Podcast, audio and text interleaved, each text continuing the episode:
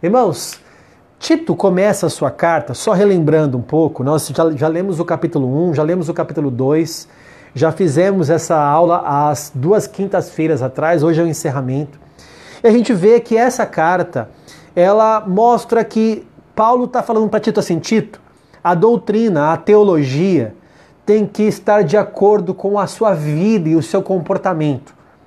Em todo momento, doutrina e vida caminham juntos nessa carta, mostrando que a teologia que Paulo estava aplicando na vida de Tito não era uma teologia que andava no âmbito apenas da curiosidade, mas a teologia que vale é aquela que muda a nossa vida, é aquela que nos transforma, é aquela que entra na nossa vida, muda o nosso comportamento e nos faz uma pessoa melhor.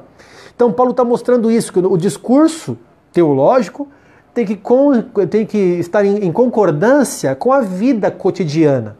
E no capítulo 1, Paulo ensina de como Tito deve tratar a igreja de como deve se levantar um presbítero, um bispo, deve ser marido de uma só mulher, não dado ao vinho, ele deve ter filhos crentes, né? Então, é, é Tito que está na, na ilha de Creta e Paulo manda uma carta para ele lá como ele deve tratar a igreja. Já no capítulo 2, Paulo ensina como deve tratar a família, o idoso, as idosas, e ele vai ensinando como deve falar com essas pessoas. Olha, as idosas podem ensinar as mulheres mais jovens a amar os maridos e assim por diante. Agora entramos aqui no capítulo 3. E ele começa a falar agora, no capítulo 1, ele fala como Tito deve tratar a igreja. Capítulo 2, como Tito deve tratar a as pessoas, a, a, a, a, família. E agora no capítulo 3, como Tito, Tito deve tratar o mundo, a sociedade, a sua é, responsabilidade civil. É assim que ele está ensinando agora. Então ele começa no versículo 1, repetindo o que eu já li. Lembre-se, Tito, lembre-se, lembre a todos que se sujeitem aos governantes e às autoridades. Sejam obedientes, estejam prontos para toda boa obra. Gente, não é muito pertinente esse texto ao que estamos vivendo hoje? Porque, infelizmente, algumas igrejas querem ser rebeldes com as é, orientações contra as coisas que as autoridades estão impondo para a igreja agora. Em certo momento, a, a, a, igreja tem isonomia, mas em certo ponto aqui, e também em Romanos 13, e também o próprio Senhor Jesus falou assim: olha, dê a Deus o que é de Deus e dê a César o que é de César. Cabe ao cristão obedecer também os governantes, as autoridades superiores ser obedientes, sejam prontos para boa obra, para ajudar. Está na Bíblia isso. Devemos obedecer os prefeitos, governadores, presidentes, os juízes, os promotores, as autoridades levantadas por Deus. Nós devemos obedecer. O cristão, ele tem uma dupla cidadania. Ele é cidadão do céu, mas ele é cidadão da terra também. Ele, ele deve obedecer a Deus e deve obedecer também às autoridades. O cristão nunca foi ensinado a ser um anarquista, a ser uma pessoa que faz uma certa anarquia utópica contra as autoridades. O cristão nunca aprendeu isso daí na Bíblia. A ilha de Creta, pessoal, ela foi subjugada por Roma no ano 67 depois de Cristo. Então os cretenses tinham certa dificuldade de obedecer às ordens de Roma. Por isso se encaixa muito bem também para aquele contexto o que Paulo está ensinando a Tito. Tito, olha, faça o seguinte: é, os cretenses que têm dificuldade com os romanos, diga para eles que eles devem obedecer às autoridades. Eles devem obedecer o que estão falando ali. O próprio Senhor Jesus ensinou isso, quando ele diz assim: olha, se te fizerem caminhar uma milha, vai com ele duas. Você já ouviu esse texto? Esse texto ele tem uma, uma, uma, um, um contexto por trás dele, né? Os romanos podiam pegar qualquer cristão ou judeu ali para ser escravo por uma milha. Então, por exemplo, para carregar um, uma, alguma coisa, ele poderia dizer assim: ó, é, carrega para mim. O romano, o soldado romano podia pegar um judeu e pedir para ele carregar uma milha, alguma coisa. Jesus fala assim: ó, se te pedirem para andar uma milha, vai com ele duas. Anda duas, porque você é cristão e você vai obedecer às autoridades superiores. Tá tudo bem na live aí? É, travou ali, mas é que tá Não, tá tudo certinho, graças a Deus. 135 pessoas, famílias, né, acompanhando aqui a nossa live. Então, os cretenses tinham dificuldade de é, alcançar ali a submissão a Roma, porque eles já foram subjugados por Roma. Talvez nós fomos tão subjugados por governos tão corruptos que nós temos dificuldade de obedecer o governo hoje. Será que isso não está acontecendo conosco? Então o cristão deve mostrar que a sua conversão faz com que ele se torne uma pessoa obediente às autoridades. É claro que a obediência ao Estado ele está limitada à desobediência a Deus. Eu obedeço à autoridade desde que não fira a autoridade maior que é do Senhor. Lembra do apóstolo Pedro e os outros apóstolos do Sinédrio? O Sinédrio, que era a cúpula dos judeus, ordenou que eles não falassem a respeito do nome de Jesus. Mas eles disseram assim: Olha, veja se cabe a nós obedecer a Deus ou a vocês. Eu vou obedecer uma lei maior. Por exemplo, Sadraque, Mesaque e Abidnego receberam uma ordem do rei. O rei, o rei disse assim: ó, quando tocar a música, você deve se prostrar à estátua que eu levantei. Eles responderam assim: Olha, rei, nós somos obedientes a você. Mas quanto a isso que você pediu, isso fere já a minha fé. Quanto a isso que você pediu, nós não vamos obedecer é claro que sofreram as consequências também. Ó, então vocês não vão obedecer? Vocês serão lançados numa fornalha de fogo ardente. Sério, não, tudo bem, mas nós, nós preferimos obedecer a Deus muito mais do que obedecer a você, porque o que você está pedindo está ferindo a minha fé. Portanto, devemos sim obediência às autoridades, desde que essa obediência ao Estado não fira a fé que eu tenho no nosso Senhor e Salvador. Veja o versículo 2 agora de Tito capítulo 3. Que não difamem ninguém, ó Tito, fala para eles, os cretenses, que não difamem ninguém, que sejam pacíficos, cordiais, dando provas de toda cortesia para com todos. Olha a orientação de Paulo para Tito. Tito, diga para eles aí que eles não difamem ninguém Está ensinando aqui que os crentes deviam ser cordiais. Primeiro, não difamando. Essa palavra difamar é a palavra blasfêmia. blasfêmia. Quer dizer, não seja caluniador. A, a, a Bíblia fala que a língua é fogo. Então, cuidado com a língua. Né? Então, assim, é, não difame ninguém. Não faça fofoca de ninguém. E também seja pacífico. Em, em algumas traduções está altercadores, né? Uma palavra meio estranha. O que quer ser um altercador? Quer dizer aquele que cria contenda, que cria confusão. A, a NAA traduz de uma forma melhor, né? Seja pacífico, que não cria contenda, né? Que, que não cria, que não destrói relacionamentos. O cristão verdadeiro, ele não fica falando mal de ninguém. O cristão verdadeiro, ele não destrói relacionamentos ele conserva relacionamentos. Isso que é um cristão verdadeiro. E no versículo 3, prosseguindo aqui da carta a Tito, pois nós também, no passado, éramos insensatos, desobedientes, desgarrados, escravos de todo tipo de paixões e prazeres, vivendo em maldade e inveja, sendo odiados e odiando-nos uns aos outros. Paulo retrata aqui nesse versículo quem nós éramos. Irmãos, é muito é, é importante lermos isso daqui. Aonde nós estaríamos se nós não estivéssemos hoje convertidos? Você que era um tranqueira quando você não era de Jesus, você que era da pá virada, aonde é que você estaria hoje se o Senhor não tivesse te encontrado? Então Paulo faz aqui um relato de quem ele era do velho homem que ele era. Nós éramos desobedientes, insensatos, desgarrados, corintianos. Ah, tô brincando, tô brincando. Ainda bem que eu não estou na congregação hoje, né? Nós éramos pecadores, nós éramos escravos de todo tipo de paixão, de prazer, de vivia na maldade, vivia na inveja, está escrito aí. E não era assim que você vivia? Não era assim que eu vivia? Nós vivíamos assim. Nós éramos odiados e odiávamos uns aos outros. Né? Nós éramos assim. Quem nós éramos sem Jesus?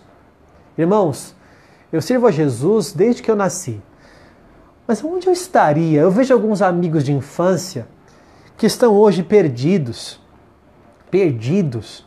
Um filho com cada mulher, usando droga, outro na prisão, pagando pensão, não sabe como, na, na, tá na cadeia porque não paga pensão, uma vida toda bagunçada, estudou, não, não estudou, aí não, não tem onde morar direito, despejado da casa. Estou falando de amigos meus de infância que têm hoje a vida destruída. E eu vejo como Deus abençoou a minha vida, com a minha família. Vocês viram minha família aqui cantando, com a minha casa. É muito simples a minha casa. Depois eu posso te mostrar. Minha casa tem 50 metros quadrados, né? Minha casa é simples aqui. Eu moro numa, num bairro de periferia da cidade, da Praia Grande. Mas eu sou muito abençoado, tenho saúde. Né? A gente, eu, eu tenho minha empresa, embora fechada agora, mas tenho a minha empresa lá, uma igreja linda a igreja mais linda que eu, que eu poderia ter, como eu sou abençoado por Deus, como Deus também transformou meu coração, porque a maior transformação, a maior prova é a transformação do nosso coração. Aonde eu estaria? Aonde você estaria se o Senhor não tivesse te encontrado? Dá para você lembrar quem você era? Voltar aí no tempo e ver quem você era antes da sua conversão? Então Paulo está dando aqui um raio-x, ó Tito, lembra aí quem nós éramos, meu. Quem eram os cretenses, quem a gente era. O que é que a gente vivia, como é que a gente falava. Eu fico vendo aí esses. Eu estou em casa, meus, eu, existe uma coisa chamada televisão, que eu não sabia que existia, né? E eu fico, às vezes, passando o canal ou outro, e eu fui passar um negócio chamado Big Brother. Meu, para não falar que eu nunca assisti, eu acho que o primeiro de todos eu assisti. Acho que, se eu não me engano, agora está na edição 20 ou 21, 23, sei lá qual que é. Mas acho que é edição 20, sei lá. Eu assisti o primeiro Big Brother. Depois não sei mais nada, né? Não, não sei nem quem, nem lembro quem ganhou, quem que não ganhou. Aí eu passando no, no canal esses dias, de repente vi lá Big Brother ao vivo. E aí aquelas câmeras que ficam é, sem filtro, sem edição, tá ao vivo, quer dizer, não tem como fazer edição. De repente, em um minuto de conversa que eu vi no Big Brother, né? Eu vi ali, eu escutei ali uns 15 palavrões em um minuto. Um minuto. A eu não conseguir, eu falava, eu, eu não estava acreditando, eu mudei na hora, eu não consegui ficar mais do que isso. E aí eu pensei, meu Deus, que ambiente é esse? Que no mundo eu não me importava. Quando eu estava com, com, com, uma galera na balada, a, o, a, o linguajar era esse. E eu não me importava. Agora eu não consigo ouvir, não tem como uma pessoa cheia de Espírito Santo absorver um, palavrões como aquele. Quem nós éramos, né, irmãos? E o que o Senhor fez da gente, e o que o Senhor fez de nós. Olha só o que ele fez de nós, versículo 4. Mas, quando se manifestou a bondade de Deus, nosso Salvador, e o seu amor por todos, ele nos salvou não por obras de justiça praticadas por nós, mas segundo a sua misericórdia. Ele nos salvou mediante o lavar regenerador e renovador do Espírito Santo, que ele derramou sobre nós ricamente por meio de Jesus Cristo, nosso Salvador. John Stott fala que esse, trecho é o trecho que mais representa o que o Evangelho é. É maravilhosa essa palavra é maravilhosa. A salvação não tem origem no homem, ela tem origem em Deus, que quando ele se manifestou e ele manifestou a sua bondade, nós o amamos porque ele nos amou primeiro. Não pense que porque você é bonzinho, você pensou assim, bom, eu sou tão bonzinho que eu vou começar a servir a Deus. Veio de Deus essa iniciativa, o amor partiu de Deus o seu amor para com todos, o nosso Salvador. Ele nos salvou, quem nos salvou foi Ele. Versículo 5 fala que não foi por nossas obras, praticadas por nós, não foi porque eu fiz alguma coisa para que eu, que eu alcancei a salvação, né? Essa semana, domingo agora, eu ministrei uma palavra com o tema O Rei está voltando. E aí, no meio da semana, conversando com algumas pessoas, uma pessoa no, no, no, no telefone comigo disse assim: Olha, bispo, eu tenho tanto medo de Jesus voltar, porque eu fico pensando assim: dessa palavra que você ministrou até a volta dele, eu vou pecar. Eu vou pecar. E aí, se ele volta e eu pequei? como se dissesse assim, né? Eu, eu perco a minha salvação, então eu tenho muito medo dele voltar. Eu respondi para essa pessoa: graças a Deus que não é porque o que você faz ou deixa de fazer que o Senhor derramou sua misericórdia. Graças a Deus que a salvação não, não depende de mim nem de você. Porque se dependesse de mim ou de você que está assistindo a live, nós não seríamos salvos. Graças a Deus, a salvação depende do sacrifício de Jesus. E é por causa dele que eu tenho segurança da minha salvação. É por causa dele que eu sou salvo e não por causa das, da, da, das minhas coisas, das coisas que eu faço, das minhas obras. Não é? Então ele se manifestou com a sua bondade, mesmo sendo nós pecadores, hum, sem ter obras de justiça praticadas por nós, mas segundo a sua misericórdia. Não pense assim, é, fui tão bonzinho que Deus olhou para mim. Não, foi porque ele teve misericórdia de você e de mim porque éramos pecadores. Ele nos salvou, versículo 5 ainda, mediante o lavar. Ele te lavou, né? Tem gente que fala assim: esses crentes estão fazendo uma lavagem cerebral em você. Aí você responde: é verdade, graças a Deus. Está acontecendo uma lavagem cerebral na minha cabeça no sentido de limpar, no sentido de lavar a minha mente e me colocar focado nas coisas de Deus. Graças a Deus por isso. Ele nos salvou mediante o lavar regenerador. Essa doutrina maravilhosa, né? A doutrina da regeneração. Nós somos uma nova criatura em Jesus, nós, nascemos de novo, uma nova pessoa em Jesus, que isso veio pelo Espírito Santo de Deus, lavar regenerador e renovador do Espírito Santo. A pessoa que é cheia do Espírito Santo, a pessoa que recebe o Espírito Santo, ela tem um novo nascimento, ela nasce de novo. Lembra quando o Senhor falou com Nicodemos? É necessário que você nasça de novo no Espírito. Quem não nascer da água e do Espírito não pode entrar no reino de Deus. Quem recebe o Espírito Santo é renovado por ele. Ele que derramou sobre nós, aqui uma referência a Atos 2, né? Quando o Espírito Santo se derrama sobre nós, se derramou ricamente, olha o termo que ele usa, né? Se derramou ricamente, abundantemente por meio de Jesus, o nosso Salvador. Que bênção! Que bênção essa palavra, né, irmãos? E no versículo 7 vem outra doutrina aqui, que é a doutrina da justificação. A fim de que, justificados por graça, justificados por graça, nos tornemos seus herdeiros segundo a esperança da vida eterna. Irmãos, Jesus nos salvou, o seu Espírito nos lavou, nos regenerou, para quê? A fim de que sejamos justificados. Sabe o que é a palavra justificados? É quitado. Foi pago, foi, foi, foi declarado justo você está quitado. Sua dívida que você tinha com Deus foi justificada, foi quitada, foi paga. Por quê? Porque eu mereço? Não, por graça.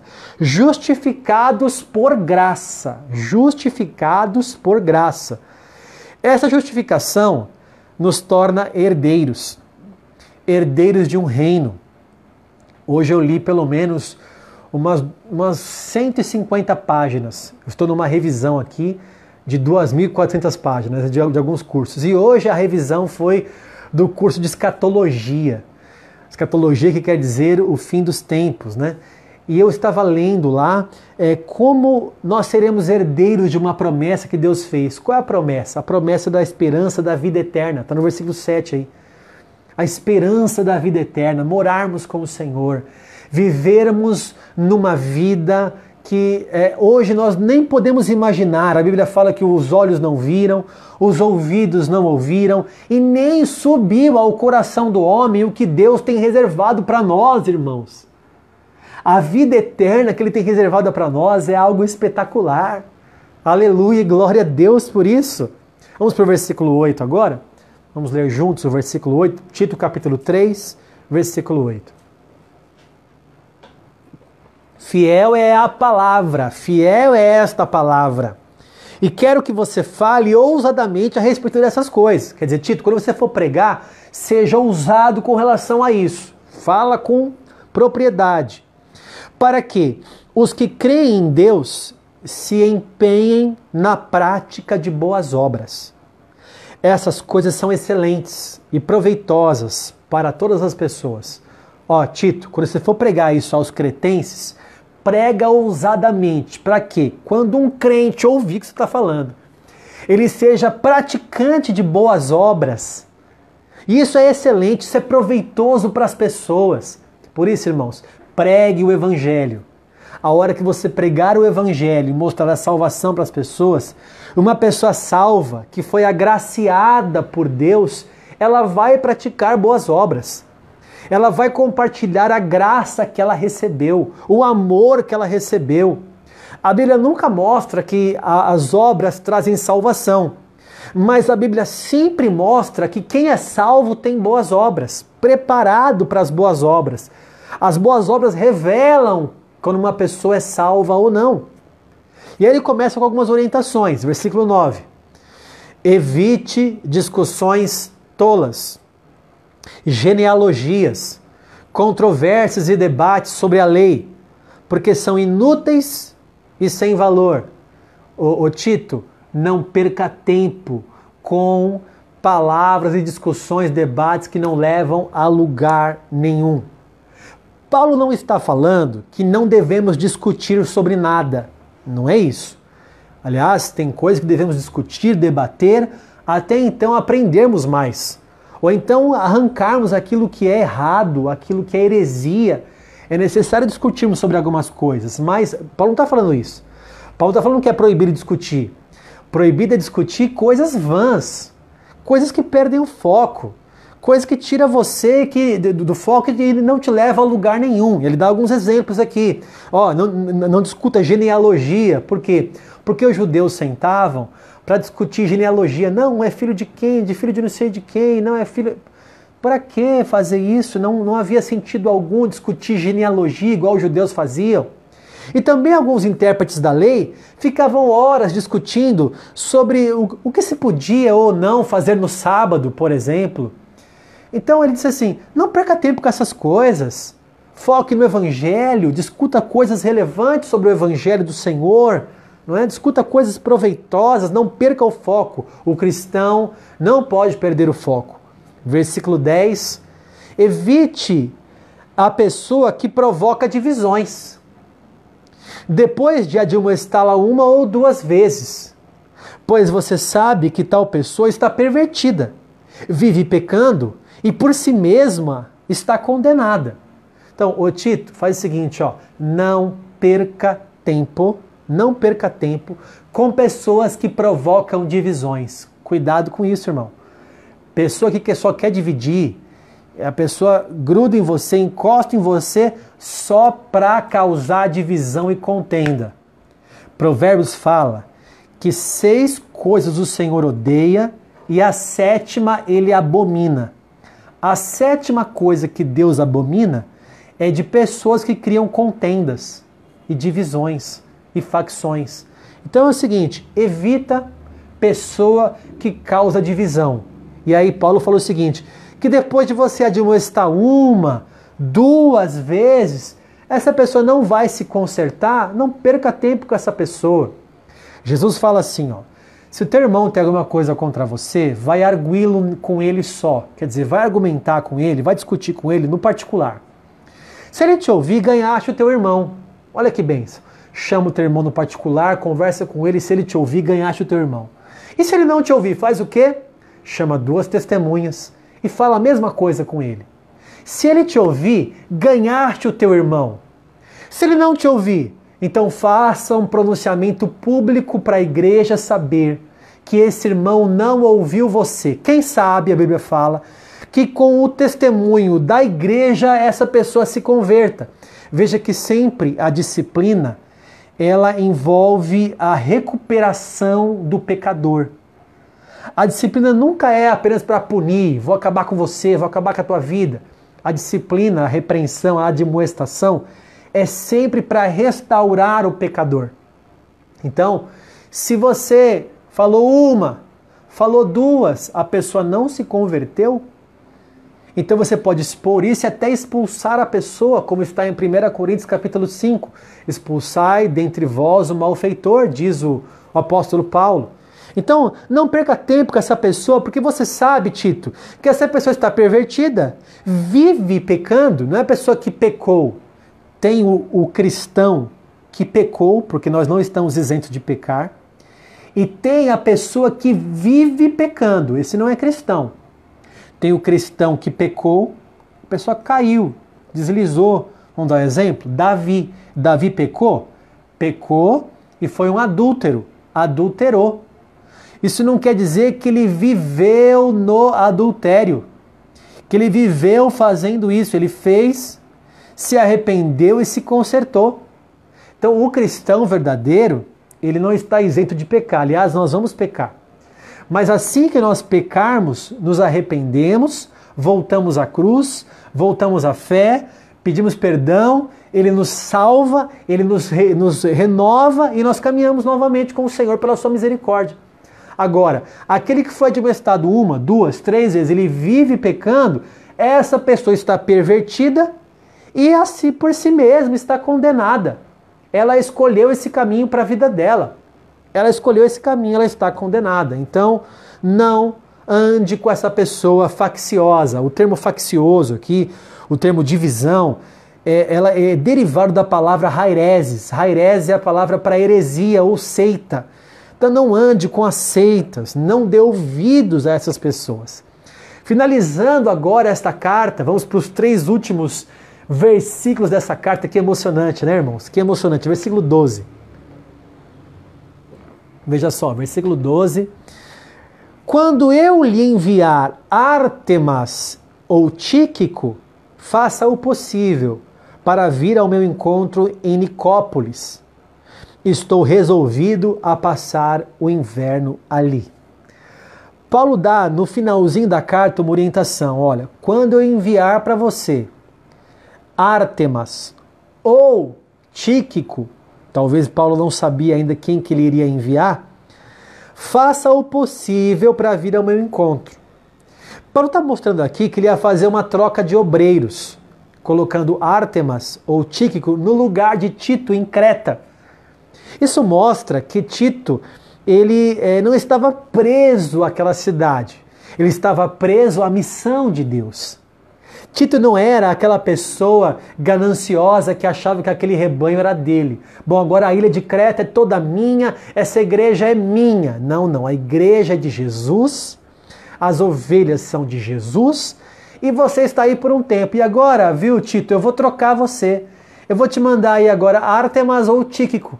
E você vem ao meu encontro aqui em Nicópolis, que eu quero falar com você. A história até mostra que possivelmente Tito foi realmente, a, a, a Bíblia não mostra isso aí, mas a história mostra que ele pregou na Dalmácia, Tito pregou na Dalmácia, que é região de Nicópolis ali. Então, provavelmente, ele atendeu o pedido de Paulo e foi até Paulo ali, evangelizou aquela, aquela região toda. Né? No versículo 13, é, ele diz assim: ajude da melhor maneira possível Zenas, o intérprete da lei, e também Apolo, para que não lhes falte nada para a viagem. Tito aqui deveria suprir a viagem missionária de Zenas e Apolo. Talvez foram esses homens que foram levar a carta a Tito, foram levar lá de Éfeso, onde Paulo estava, esta carta até Tito. Então Paulo falou assim: ó, quando chegar aí, talvez é isso, né? Quando chegar aí Zenas e quando chegar aí Apolo, você deve supri-lo. Você deve trazer ali uma, uma, um suprimento para a missão, porque o papel da igreja é suprir a missão. Apolo você conhece muito bem aqui na, no Novo Testamento, é um homem conhecido em Atos e tudo mais. Agora, sobre Zenas, é interessante porque a gente não sabe nada, mas a Bíblia fala aqui que ele era o intérprete da lei. Olha que interessante. Intérprete da lei pode ser tanto um escriba, um judeu que era intérprete da lei, ou essa palavra aqui, intérprete da lei, pode ser lei comum, lei humana, como se fosse um advogado. Talvez seria aqui então é a, a, única citação no Novo Testamento de um advogado. Zenas possivelmente era um advogado. Por quê? Porque o nome Zenas não é um nome hebraico, é um nome grego. Então, possivelmente, ele não era judeu, ele não era o intérprete da lei dos judeus, ele era possivelmente um advogado, um grego advogado, que estava agora numa missão. Veja aí se tem algum advogado assistindo, né? A Eveline, a doutora Andréia, o doutor Alex, é, quem mais? Tem um monte de advogado, tem uns cinco advogados, o, o Ricardo, né? É, você que são advogados, o Paixão, né? Tem um monte de advogado na igreja. Você que é advogado, tá vendo? Tem um advogado na Bíblia, que o nome dele aqui é Zenas, né? E para finalizar a carta, o finalzinho da carta do apóstolo Paulo a Tito, versículo 14. E quanto aos nossos, que aprendam também a se empenhar na prática de boas obras a favor dos necessitados, para não se tornarem infrutíferos. Percebeu? Olha, o, Tito, quanto à igreja, quanto aos nossos aqui, nós temos que praticar boas obras a favor dos necessitados. Eu transformo essa palavra aqui, irmãos, para nós hoje. Eu sou o pastor da Cal e eu quero falar com todos os irmãos da Cal e também aqueles que estão me ouvindo aqui. Preste atenção. A todos nós essa palavra se encaixa. A todos nós, como se Paulo falasse comigo assim, o oh, Tarles, quanto aos nossos, falem para eles para que eles aprendam a se empenhar na prática das boas obras. Eu fiquei muito feliz essa semana de saber que um irmão está ajudando o outro. Uma irmã ligou para outra e disse assim: Olha, como é que você fez isso? Eu preciso mudar isso aqui no meu trabalho, eu preciso fazer aquilo outro. A outra irmã, a outra irmã saiu de casa, foi lá, levou um pão para ela, a outra levou, não, vou te ajudar com isso. Olha, irmãos, como é bom ver a ajuda mútua entre irmãos em favor do necessitado. Se você é crente de verdade, e você está vendo um vizinho, um irmão, um parente passar de necessidade por causa dessa pandemia, é obrigação do cristão ajudar o necessitado. Lembra lá de Mateus 25, o grande julgamento? Tive fome, me deste de comer, estava com sede, me dê de beber, estava nu e me vestiste, eu estava, é, não tinha onde dormir, você me hospedou. Aí vão perguntar, Senhor, quando que fizemos isso para ti? E aí vão responder, olha, cada vez que você fez para um dos nossos pequeninos, a mim você fez. Não é interessante isso? E para finalizar, finalizar o último versículo da carta do apóstolo Paulo a Tito. Todos os que estão comigo mandam saudações a você. Dê saudações àqueles que nos amam na fé. A graça esteja com todos vocês. E aí ele finaliza se despedindo aqui, saudando a todos que estavam lá, mandando também de todos que estavam com ele ali. Paulo intensifica ali, irmãos, o, o incentivo dos cristãos praticarem boas obras, né? nós vimos aqui. Aqueles que foram objetos do amor de Deus devem ser dispenseiros também do amor de Deus. Ele finaliza a carta assim. Antes de terminar esta carta, eu quero relembrar quatro coisas com você dessa carta aqui. Quatro coisas que nós aprendemos nesse, nesse último capítulo aqui da carta do apóstolo Paulo a Tito. Primeiro, preste atenção aqui. Primeiro, devemos relembrar o que devemos fazer, ou seja, somos cidadãos do céu e da terra.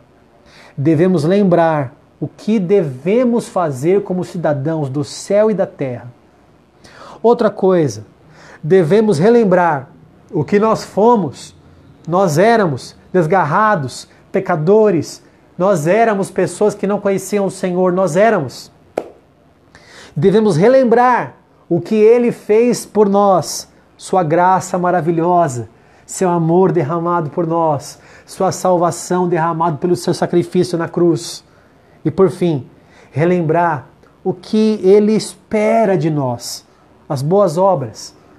Uma pessoa que foi agraciada com o amor de Deus deve então praticar também boas obras. Amém? Não é maravilhoso estudar a palavra de Deus? Eu vi a Miriam respondendo ali, que palavra maravilhosa, né? Eu estava lendo aqui alguns comentários também. É, que bom, né? Aprender a palavra de Deus. Você aprendeu coisas novas. Foi importante para você essa palavra? Vamos orar então para que essa palavra seja viva em nós e nós apliquemos esta palavra em nossa vida, em nosso cotidiano. Amém? Feche os seus olhos agora. Eu queria pedir para você que está aí na sua casa, no seu lar agora, para você se concentrar nessa oração. Para você se concentrar aqui comigo agora, é um momento espiritual. Estamos acabando, não saia da live agora. Talvez seja o momento mais importante, que é o momento de você agora falar com Deus e aplicar tudo o que você recebeu nos seus ouvidos agora na sua vida comum. Feche os olhos, deixe o Espírito Santo entrar na sua casa agora. Deixe o Senhor invadir você. Deixe o Senhor invadir a sua casa, o seu lar agora, a sua sala. Espírito Santo, eu peço que o Senhor invada os nossos lares agora, onde quer que há um servo nosso escutando, escutando a palavra de Deus, escutando a minha voz. Onde quer que essa live esteja chegando, Pai, que o teu espírito agora vá de encontro. Senhor, essas são suas ovelhas. Esse é o teu povo que te ama e que está hoje nos lares reunidos, buscando a tua palavra, orando junto comigo. Senhor, nós pedimos a tua graça, a tua maravilhosa graça sobre nós. Pedimos que o Senhor venha derramar sabedoria, Senhor, para que nós sejamos cidadãos dos céus e da terra. Obedecer às autoridades do céu e da terra, nos ajuda, nos dá sabedoria, fala conosco, Senhor, ministra o nosso coração, nos livra do engano, nos livra, Pai, da desobediência, da rebeldia. Revela, Pai, revela a tua vontade sobre nós, o teu querer sobre nós. Pai, quem nós éramos, Senhor. Quem nós éramos quando nós não, nos, não, não conhecemos a Ti. Nós éramos pecadores, desgarrados, insensatos, pessoas que praticavam mal, nós éramos pessoas malignas. Mas o Senhor, nos renovou com o teu Santo Espírito e houve uma transformação, uma conversão dentro de nós. Eu te peço, Pai, invada os lares agora. Há pessoas que ainda não se converteram. Meu irmão, você que está ouvindo a minha voz nesta noite, não espere para amanhã. Espere, não espere para você, para acontecer alguma coisa, a hora é agora. Receba aí no teu coração Jesus Cristo como teu Salvador. Seja crente, Seja um cristão. Se converta agora e entregue a sua vida para Jesus. Pai, eu oro por essas pessoas. Pessoas que estão, Senhor, nos lares e que hoje estão entregando a vida a Ti. Você, meu irmão, que está me ouvindo, esta palavra tem entrado no teu coração. Você está sentindo algo que você talvez nunca sentiu antes. Receba aí no teu lar agora o Espírito Santo que te dá regeneração renovação. Receba a salvação aí no teu lar, na tua casa. Eu abençoo você. Eu abençoo sua família. Eu te abençoo. Receba esta palavra. E que você seja um cristão convertido que a partir de agora pratique boas obras. O Senhor te criou para boas obras. Deus, eu peço que o Senhor ensine a igreja a praticar boas obras agora. Coloque em nossa frente, Senhor, pessoas que estão precisando da ajuda da igreja e nos faz um canal de bênção. Nos faz um canal de bênção para essas pessoas. Nos ajuda, nos ajuda em nome de Jesus. Pai, para finalizar este culto, eu quero orar, Senhor, contra esta pandemia. Nós nos humilhamos na tua presença, estamos em jejum 40 dias, Senhor clamando e nos humilhando na tua presença, pedindo misericórdia. Tem misericórdia, Pai, das nossas vidas, da tua igreja, da, da nossa nação e do planeta inteiro, do mundo todo. Tenha, Senhor, misericórdia de nós, nos livra dessa praga deste vírus, protege, passa o teu sangue sobre as nossas casas, assim como o Senhor protegeu lá em Israel, o povo lá no Egito, o povo de Israel, protege a nossa casa também contra esta malignidade, Senhor. Visita, Pai, os hospitais, as milhares de pessoas que estão sofrendo, toca nos pulmões, Senhor. O Senhor é Deus que cura, clamamos por cura, por libertação, abençoa a nossa nação, abençoa a nossa vida, abençoa a nossa família. Em nome de Jesus. Amém. Amém.